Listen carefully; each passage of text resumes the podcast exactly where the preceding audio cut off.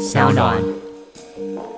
我最近就是很常看 IG 会跳出来那种，我不知道为什么就有很多人会大口吃。冰块的那个影片，然后我每次看的时候，我真的都不自觉，我觉得我的牙齿好像有点酸，你知道吗？因为我想说，天，他们牙齿到底有多健康，可以这样大口吃冰块？因为我个人呢，真的就是敏感性的牙齿，如果吃冰的东西啊，或是喝太烫的东西，你就是牙齿酸痛到不行的话，你要小心，因为这个呢就是敏感性牙齿的警讯。那根据调查呢，台湾有六成以上的成人呢有敏感性牙齿的症状。那到底什么是敏感性牙齿呢？那我。个人真的曾经有，那后来怎么样？就是没有感觉呢。等下跟你说，正常的牙齿呢，就是被珐琅质和牙龈就是盖起来。但是呢，如果你珐琅质就是被磨损啊，或是你牙根外露，或是你蛀牙的时候呢，就有可能变成就敏感性牙齿。所以你吃就是冷啊、热啊，就是有时候过甜的食物啊，你嘴巴咬，的哇靠的妈，真的就很酸。我跟你讲，你光看那个影片，那个吃冰块烤烤烤，你就那个牙就觉得酸的。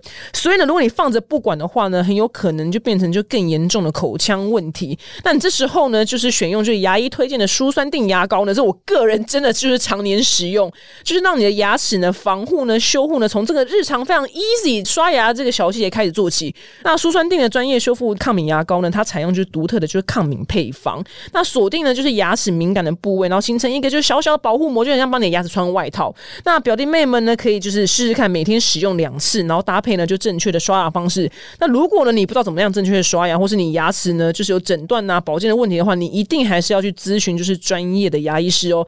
那记住呢，就是你选到对的牙膏呢，跟选到对的另外一半就是一样重要。牙齿敏感就用苏酸定，刷牙流血呢就是用牙周式。那现在呢，到本节资讯栏呢下面就点开就是某某过往连接呢，它有限时优惠的组合热卖中哦。Hello，大家好，我是丹妮表姐。今天的来宾你一定要听完这一整集，因为他的故事除了非常励志之外呢，就是他出了一本新书。你们知道他新书本身的序是谁写的吗？哎，不是序啊，是推荐序。要是我没看错的话，应该是李安，是不是？是是吗？是吗？是。我看到这个序，我想说，你们这辈子出版社不要再叫我写任何人的序了，因为实在是你们就去叫李安写，不要再叫我写，叫我写干嘛？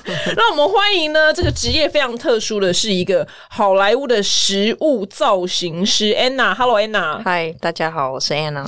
一定很多人不知道什么叫食物造型师，你也解释过成千上万次，那我们再解释一次。嗯，食物造型师其实照字面上的翻译，它就是食物帮食物化妆的那一位造型师。对对对，大家我解释一下，就是你看到呃食品广告那个摆盘，或者是你在电影里面看到那些食物的样貌，通常就如果我们乱炒就摆上去，就是不会是在。影片里面呈现出来是好看的样子，对，所以他就是做这一方面的工作。是，然后他的好莱坞也不是那种台湾一些这种小烂餐厅很爱说什么蓝带，但他其实根本就不蓝带。但是他这个人真的在好莱坞工作，他不是开了一间公司叫好莱坞，他是真的在好莱坞里面就是上班。呃，因为好莱坞这东西就离我们很远。对，所以我觉得大家一定会很好奇，就是你怎么就是杀去好莱坞工作的？你的故事是非常非常的励志，虽然你本身好像没有想要打这一块，不会会，你会吗？会吗？会想打？我会蛮希望可以鼓励一些年轻人的，而且他就是是在台湾完成大学，所以更另类。因为很多人像这种，我们会对于在那种就是很遥远崇高的地方工作人，他们一定是从小在那边生活。但你居然是土生土长台湾，我是土生土长，而且其实我在洛杉矶现在已经在快十年了。嗯，现在比较少讲中文，但是那绝对是我的母语啦。然后。我会很怕，尽量避免去混淆说中英夹杂，因为以前长大就是会很讨厌那种中英。我跟你讲，那种他妈中英夹杂超多人，那么土生土长的台湾人，然后在台湾住一辈子，好不好？对，其实我这几天有蕊过，因为有一些字吼，尤其是跟工作相关的字，这几年不会不好翻。对啊，所以我可能会用比较冗长的方式来讲一个你们可能。我跟你讲，你就随性，你就随性。不是因为我跟你讲，因为我先讲一下我妹坏话。我妹的土生土，她住在戏子三十年了，她住戏子三十年，她讲话给我中英夹杂，我创打她嘛。但是你在美国住十年，你中英夹杂是情有可原。你就想想讲什么英文字，就直接讲就好了。对，那我觉得你还是稍微简单讲一下，就是你是怎么就找到你人生的志向？因为你原本说你有一段就是很痛苦沮丧的日。日子，你是在做一个节目的，算是执行制作人。对，其实不算太痛苦啦，应该是说刚毕业的时候嘛，很多人就会说，呃，人生的最高标就是你工作就是你的兴趣，然后你就很像都不用工作一样。嗯，所以小时候就会觉得，哦，这是我的目标，一定要找到一个我又有兴趣的，又可以赚钱的方式。所以那时候刚毕业就发现，哦，原来不是这回事，就是领那个两万二。嗯，那时候我大学出来是两万二，然后。做的工作是有兴趣，但是如果我自己问自己说，你可不可以做十年、十五年，我就觉得不太可能。对，然后所以那时候在家，嗯，我在打扫家里的时候，我就扫到了我的书柜，我就发现，哎，其实我书柜全部都是食谱，我没有任何一本什么小说啦、漫画，全部都没有，全部都是食谱。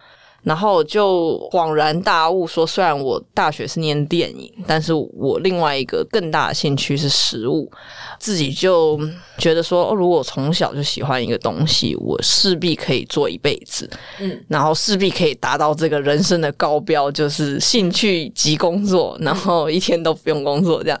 渐渐的发现说有这样子的工作叫做食物造型师，嗯，才去想办法要走入这一行，对。嗯，然后在台湾，其实食物造型是需求量不大。嗯，大部分的电影来说，都会美术组啦、制片助理去张罗一下就好了。广告的话，比较偏连锁品牌、素食店啊，麦当劳、肯德基、摩斯汉堡，嗯，才会有那样子的预算。嗯，所以后来是因缘机会加入了《少年拍奇幻漂流》这部电影里头的工作人员，就是说。这当然是要到洛杉矶啊，留在台湾会很辛苦。讲这句话是美国人吗？还是台湾人？是美国人。那我觉得他讲的完全没错啊。对他们那时候就说纽约或是洛杉矶，就这两个，我才决定要搬过去，就是先去念书，先去报名厨艺学校。嗯，因为我自己是觉得造兴趣，呃，自己在家里煮一煮，可能没有办法当一个职业吧。嗯，然后其实没有食物造型的学校，嗯，所以我能够想到最接近的是。厨艺学校，所以那时候就报名了厨艺学校。他最重要的就是呢，因为他在就是少年派的剧组里面，然后有一个很关键的转捩点，是因为当时其实他已经立定他的志向，要去当食物造型师的学徒。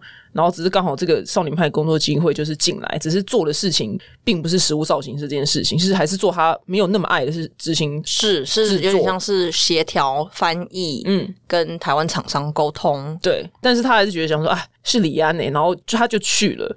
这我觉得就是人一辈子当中，老天一定会准备给你就是。几次大的机会，我想你这个机会错过，真的就是没了。他真的就是就想说，哦，那那个学徒的事情啊，先先先缓一下，然后这个工作因为是要想做四天，对不对？对，原本只想做四天，结果嗯，李安的制作人就说你有没有兴趣加入？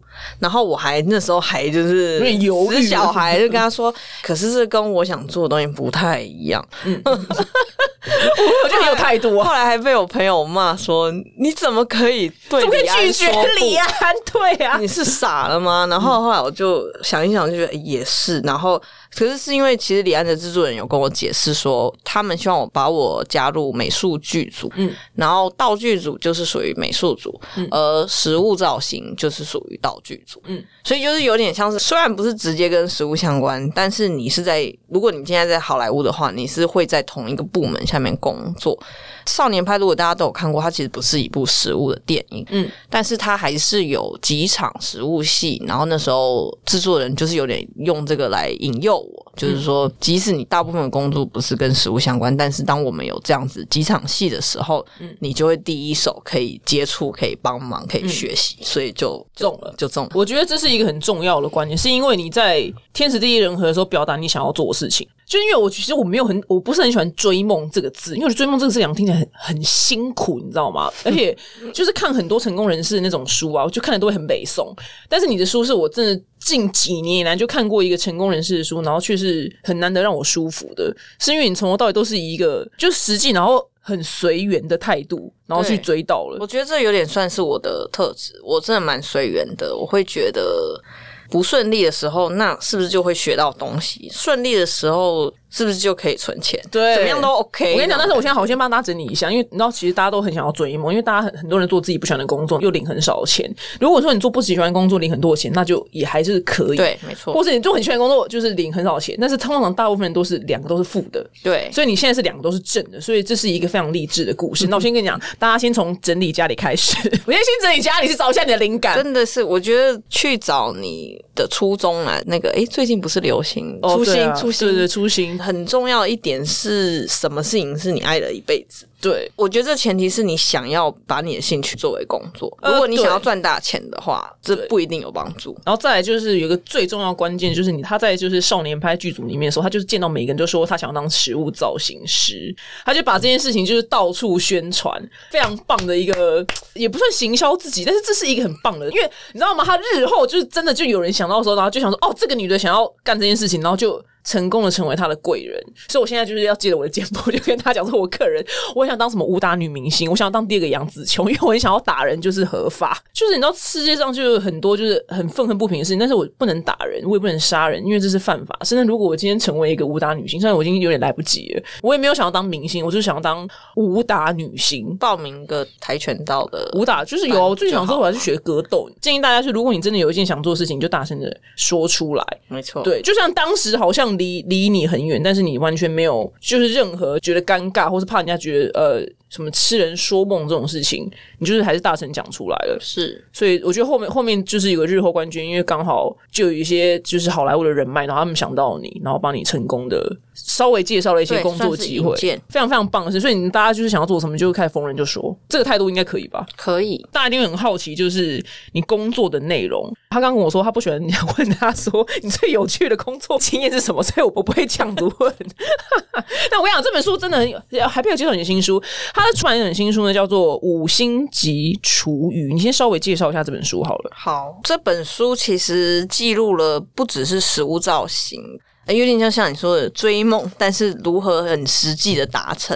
对，这里面，嗯，除了食物造型，讲了很多私人厨师，我在当私人厨师的故事。我插个嘴，他当的私人厨师是姐姐亚伯拉罕，就是讲出来会就是让你觉得全部人都滑倒，就是都是很大咖。饭局上面还有什么？还有那个史蒂芬史皮伯，就是这样子的等级打岔完了。对，这个又拿出来讲了废话，这个很拉风哎、哦，谢谢。对，嗯，对啦，所以我会做私人厨师，就是像我刚刚讲到，实际追梦还要有实际的计划。私人厨师一开始是我用来打工赚钱的工具，嗯因为食物造型没有那么按量，没有那么稳定。而且你还说，就是在整个洛杉矶食物造型师总共只有七十位吧？当时我在查的时候，差不多是这样，不多，台湾只有三个到五个左右对吧，，这真的是卡到，这可能跟大体化妆师这就是一个小众的，很小众，就我觉得是蓝海，你懂吗？画面，讲到对，就大体化，化就是就是比较冷僻，所以我们外人会对他很有很多好奇就连食物摄影师都比较多，比对食物造型师多很多。然后，所以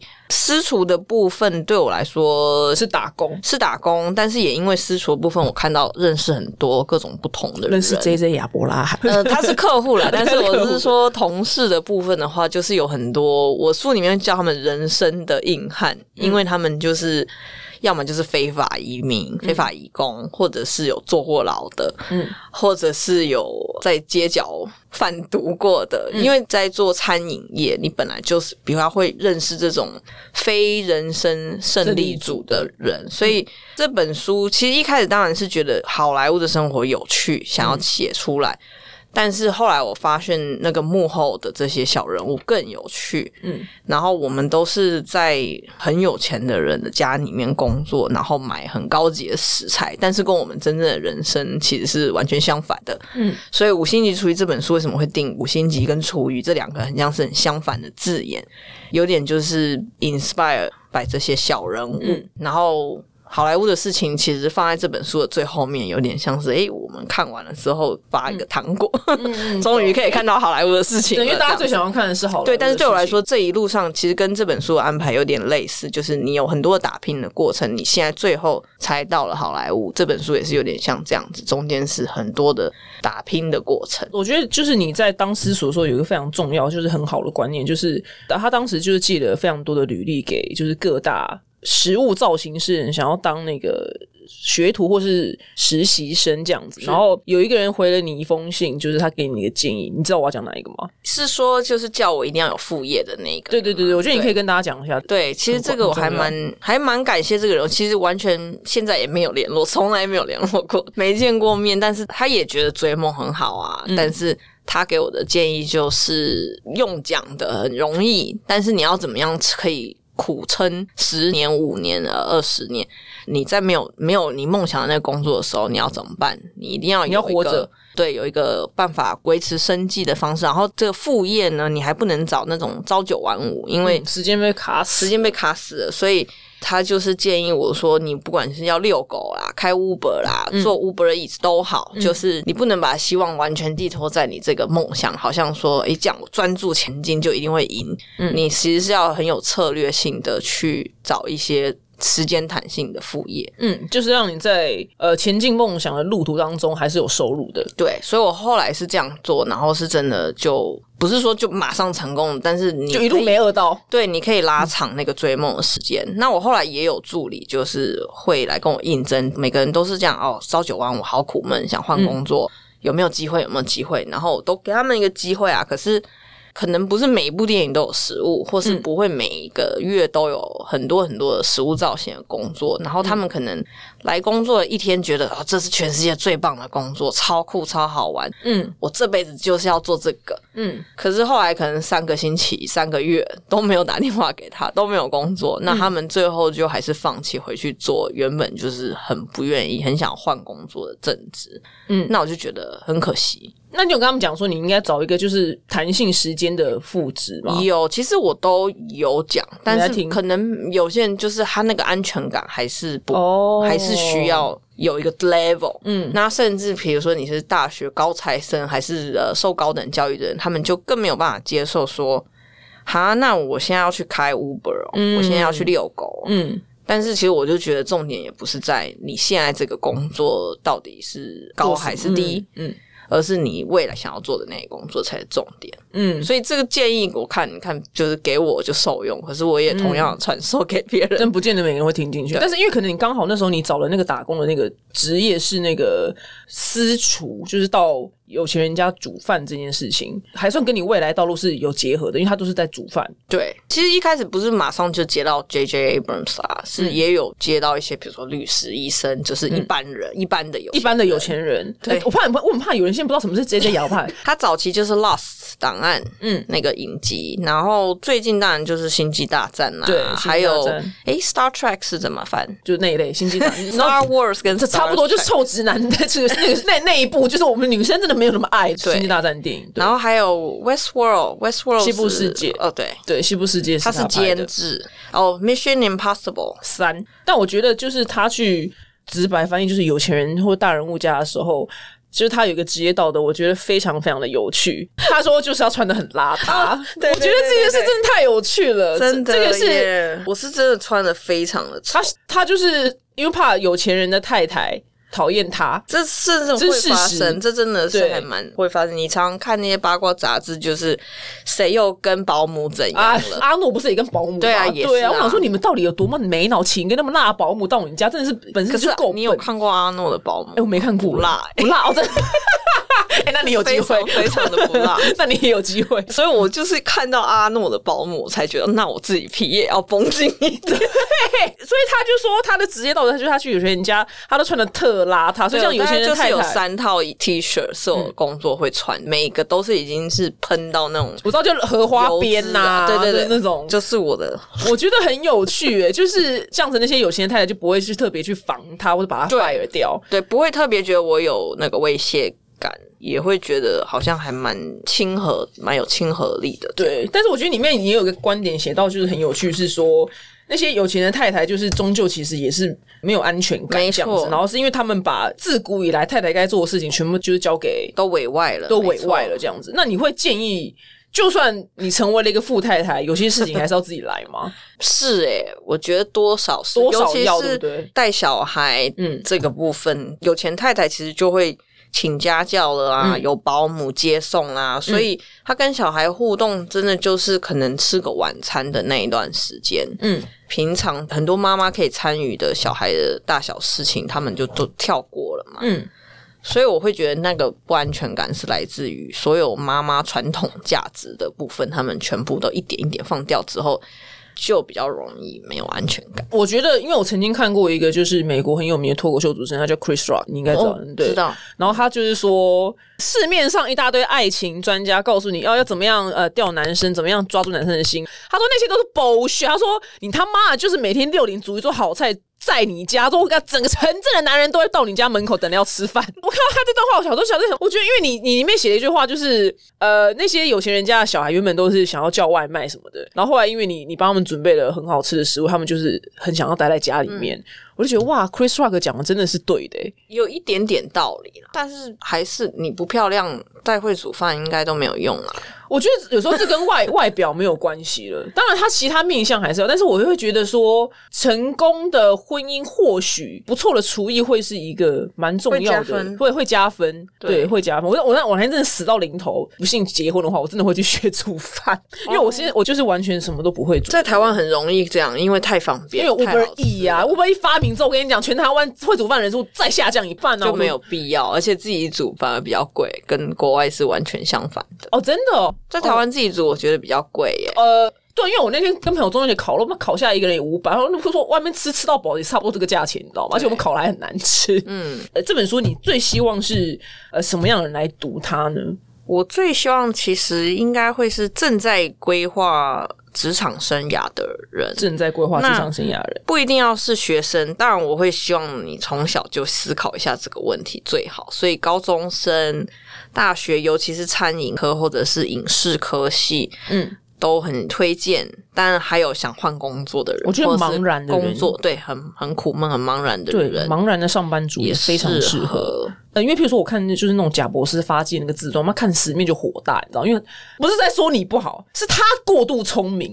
譬如说，你看那个就是那个什么特斯拉的话，你看他自传有一股火，但因为我就是没那么聪明。但是因为你是，就好像是我们周遭的，就是跟我们是很很平易近人的人，所以我觉得这样子的书更有看头的原因，是因为它的实践度的，呃，就是你实践梦想的那个一步一步一步走的那个可能性会更高。所以贾博士从来没有穷过吗？呃，他没有穷，但是他就是一般人，就是因为过度聪明，所以你看他自传就看十面，觉得我跟他差太远。对，所以我办法，我有共鸣，对，有共鸣。但是因为你，你就是我们周遭就是那个茫然过的人，而且你甚至还台湾念完大学，光这件事就你到很有连接感。你不是从小就在美国生长这样子，所以觉得，哎，如果你是茫然人来念你这本五星级厨艺，我觉得会很有感动跟启发。谢谢。对，是是真的是真的。那好，我们现在也要发点糖果，就是有趣的好莱坞故事。嗯，里面书里面有讲非常之多。那你想要知道很多有趣的好莱坞故事，我觉得你可以自己读书。但是我觉得很有趣的地方，是因为你在就是实习的时候。有遇到不好的师傅嘛？然后他把其中一个人人名全部写出来，我觉得，自己讲一下，自己讲一下那段故事。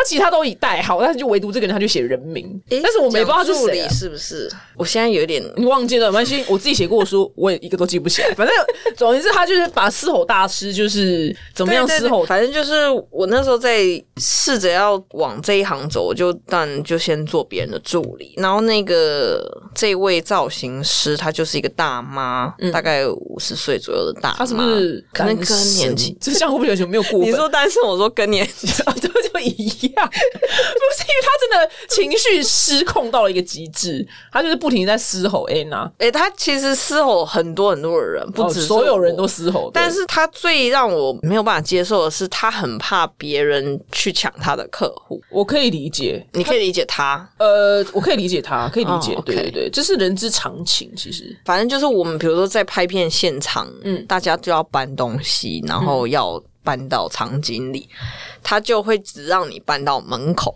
就是让你不进去，他不让你进去，然后他会觉得只要你一进去，你就可以偷看到什么，或者是偷跟谁交换的电话。嗯，那他你之后下一份工作，这个人因为可能价码比较便宜去找你，反正他疑心病非常的重。嗯，然后可是如果我不清楚，就东西就想说，哎，很重啊，帮你搬。然后好心还被狗咬，真的是被狗咬，他就会大骂，破口大骂。嗯，因为被骂一定心情很差嘛，你有怎么调节吗？其实一开始自己也觉得自己很菜啊，所以就觉得好像这样也可以接受。可是多了几次，我就会发现，那如果我根本连东西都学不到，我只能搬东西到门口嗯，那我还不如就我其实很快没有做很久，大概三个月不到吧，我就离职了。OK 啊，这是是该离职，因为学不到东西。对，因为你合作过蛮多就是一线的大明星，然后里面就是有稍微讲到几个，就是真的是讲出来都嘴软，和你 Berry 跟呃 Eddie Murphy，嗯，然后还有丹佐华盛顿。哦，他本人如何？蛮好奇的。其实我没有机会认识他本人，因为丹佐华盛顿是一个呃，感觉我们说是方法派的演员。方法派演员其实就是他今天不管演什么，他就要从头到尾沉浸在这个角色里。嗯，然后他那时候我记得他演的是一个有点不善与人交际的律师，嗯，但是就很天才，很会打官司之类的，就变成他很 awkward 嘛，他的角色很嗯 awkward，、所以他本人在现场，他就是不想要跟任何人呃讲话。对我有点像是不想要 break the character，这个叫怎么说？就是不想破坏他入戏的情绪。所以如果你去问他任何问题，哪怕只是说这个等一下要吃的这道菜，我们有鸭跟牛，嗯你去问他这个问题，他等于就变回了丹佐华盛顿，他就不会是嗯剧中的那一个人物。所以那时候拍片现场之前就都有特别先交代说。尽量不要接触这个人。那嗯有很重要的问题，再透过比如说制片嗯助理去接洽，但是尽量不要。嗯，那时候就嗯就没有让他选要吃什么，剧本说他要吃鸭胸，那就让他吃吃鸭胸胸。嗯我觉得最有趣的是，他的角色就是他本来很穷，他是一个很穷的律师，但是他后来就赢了官司，然后就发迹了，所以他选了一间高级的法国料理，想说。我终于可以吃这种高级料，我也是可以吃高级料理的这等人了。嗯，然后所以他就在享受这个鸭胸。然后我们那时候拍了大概六个小时，同样的场景，他在吃鸭胸这件事。当然他们有对话了，嗯，但就是吃鸭胸这件事这里可以拍六小时。拍六小时，因为他们要很多不同的角度啦，跟他对话的人远的近的全部都要拍。他真的六个小时就是毛起来吃这个鸭胸，嗯，即使说大部分的演员就会觉得我就演到就好了，比如说拍特写的时候。根本也不会再看到，嗯，你在吃什么，或者有些演员就会假演，他们就会会演嚼的动作，要不想吃进去，对他们可能吃进去，但是一咔就会吐掉，或者是他就是在做咀嚼的动作而已。剪接上面来看，你其实根本不会，观众不会去算说，诶，他怎么没有把它放到嘴巴里？你就只是在看整个对话。但是丹佐华盛顿因为是一个方法派的演员，他就是觉得我这个角色在吃，那我就要吃。他吃了连吃八个小时，应该有十四副鸭胸，一副两颗胸嘛，哇，食量也蛮大的耶，很厉害耶。觉得很敬业。哇，好险他不是 A 片男星，或者好险他没有很常拍床戏，他真的会死真的那他这样子，如果拍床戏，他说我是方法派，我一定要来真的。尴尬，不要散播谣言，没有啦，没有我这回事。虽然他是你没有讲话过的，呃，就是大牌演员，但我觉得里面有一个那个印象蛮深刻的是，有一次你要拍一个就是未来感的食物，就是我长得比较奇特一点点，然后呃，Anna 用了一个富有创意的台湾食物来作为代表。我用了良缘来试试着尝试做成未来泡泡的食物。嗯，很厉害，很有趣。对，，因为我你知道分子料理，分子料理就是比较高级的料理，然后会做的奇形怪状。那就吃不饱啊。对，它就是会把液体变成固体，或是把固体变成粉末状。嗯，然后那时候这一部片的导演就传了一个分子料理的。的照片给我是水滴异状的水滴困在一个圆形的胶囊里，他就说、这看起来真的很像外星人会吃的食物。嗯，你有没有办法做？我当然可以做，可是我们在做完测试的时候就发现，那个因为分子料理是很高级、很精致的料理，在餐厅大家是坐下来会小心翼翼的享用，可是，在拍片现场没有办法这么玻璃心的去对待食物，所以那个水珠后来就发现一弄就破了，一弄就破了，然后。最后我就在想说，要怎么样才能够做一个像弹珠形状可以吃的东西，但是又坚固。嗯，然后就想到了良缘，因为良缘的外皮其实就是地瓜粉、太白粉，嗯，蒸过了以后就是薄薄的一层芡粉。里面你可以包任何豆沙馅、什么抹茶馅，任何颜色的馅都可以。所以最后就是良缘来解围了，很厉害很，身为台湾人觉真得骄傲。的，而且就是下一个，你可以如果万一有机会的话，我觉得皮蛋长得也很诡异。对对，皮蛋也很诡异但是皮蛋的诡异就是，我还是不能把整颗皮蛋放上去，因为那吃过皮蛋的人就知道，嗯嗯，偷吃不，嗯，所以可能就是要想办法把它剁碎啦，或者塑形啦。我说，如果我想万一他应该很适合出现在那种科技电影里面，然后是受过受到严重污染的地球，可能对，可以，有可能可以可。是其实我觉得外国演员敢吃皮蛋的非常非常少，管他了，你就要说，你就要说，哎、丹佐吃了十四顿鸭，十四副鸭胸，这是什么都拿 就单拿丹走出来威胁演员。就你想不想得奥斯卡？你 想的话你就，给我吃下去，不要乱听，会害你丢了工作。对，因为我有看《安眠书店》，然后他说《安眠书店》那个男演员本人蛮蛮客气的，我觉得哎、很有趣，因为它里面有个演个大变态，所以我想哎呦，就是我就觉得。身为一个观众来讲，我觉得这种演员的反差，我也觉得是很可爱的小故事。是对，那机车就不用问了，反正机车你也不能讲。对。机车我们等一下卡了之后才能问，但也无所谓。今天非常谢谢你来，也欢迎就是大家呢，就是茫然的人，然后跟正在想要找到梦想或者找到目标的人呢，来读这本就是五星级厨余。好，这算是我这半年来呢读过就是是数一数二的有趣的书。谢谢。对，就是你一翻之后，因为它如果是是一本纯粹的食谱的话，其实共鸣感会没那么高。对，像你不做菜，因为我不煮菜，我就会觉得哦，关我什么事这样。但是因为你里面就是呃穿插他个人明明就是在台湾，但是却突然就飘去好莱坞的故事，所以会真的是有趣度很高，希望大家把它当成一本好看的故事书来。是很好看的故事书。然后也祝你赶快回美国，赶快开工。谢谢，谢谢。对，谢谢安娜，我们下次见喽，拜拜